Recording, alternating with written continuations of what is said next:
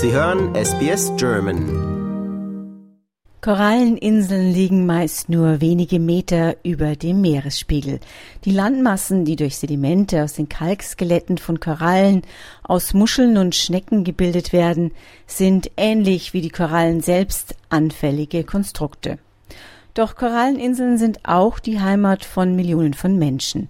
Sie sind von entscheidender ökologischer, wirtschaftlicher, sozialer und geopolitischer Bedeutung, vor allem für die kleineren Inselstaaten im Pazifik. Die Eilande spielen aber auch aus rechtlichen Gründen eine wichtige Rolle für Länder mit Meeresküsten.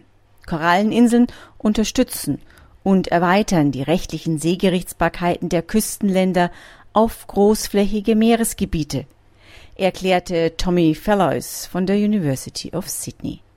Auch Australien ist auf seine Koralleninseln angewiesen. Mehrere hundert zieren die Küsten des fünften Kontinents. 56 davon haben Fellows und sein Team nun für eine Studie untersucht, die in der Fachzeitschrift Science of the Total Environment veröffentlicht wurde. Wir haben zum ersten Mal die Risiken für Australiens Koralleninseln quantifiziert, so Fellows. Die Inseln wurden dabei in fünf Kategorien eingeteilt, von geringem bis zu sehr hohem Risiko.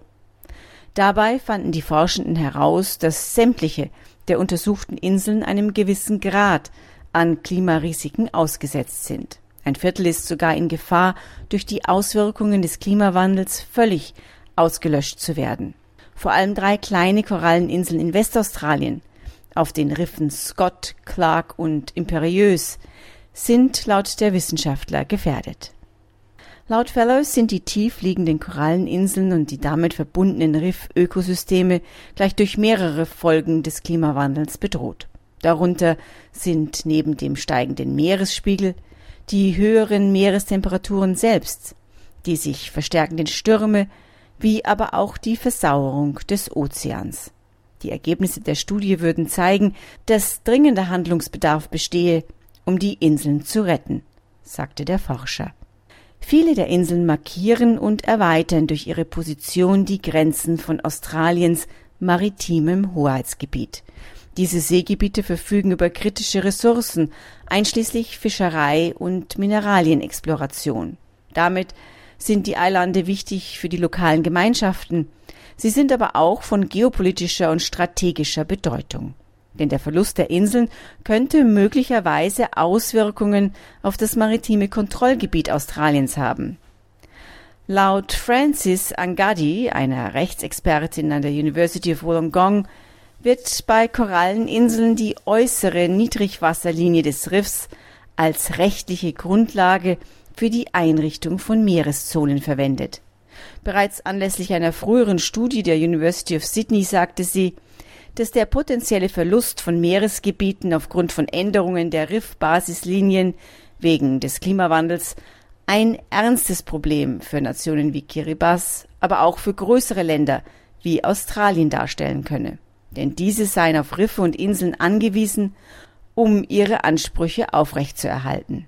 Im australischen Fall grenzen die Inseln etwa 15 Prozent oder 1,2 Millionen Quadratkilometer der australischen Meereszone im Indischen und Pazifischen Ozean sowie im Norden in der Torresstraße ab.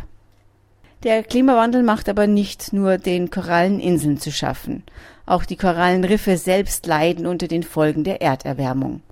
Nachdem die Meerestemperaturen als Folge des Klimawandels weltweit gestiegen sind, sind Schätzungen zufolge bereits rund 50 Prozent der Riffe abgestorben. Korallen sind Nesseltiere, die neben Sonnenlicht viel sauberes, klares, salziges und warmes Wasser brauchen, das jedoch nicht zu warm sein darf. Sobald die Meerestemperatur zu hoch ist, bleichen die Korallen. Während einer solchen Bleiche wird die Symbiose der Nesseltiere mit einer Algenart, die die Korallen mit Energie versorgt und ihnen die bunten Farben verleiht, unterbrochen.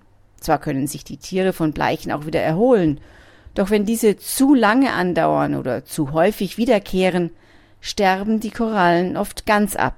Schätzungen gehen davon aus, dass selbst bei einer globalen Erwärmung von 1,5 Grad Celsius über dem vorindustriellen Niveau 70 bis 90 Prozent der weltweiten Korallen verschwinden werden. und damit eines der artenreichsten Ökosysteme unseres Planeten. Die Gesundheit des größten Korallenriffs der Erde, unseres Great Barrier Reefs hier in Australien, ist deswegen schon seit Jahren angeschlagen. Neben dem Klimawandel spielen hier aber auch noch Wasserverschmutzung, der gefräßige Dornenkronenseestern und Stürme eine Rolle.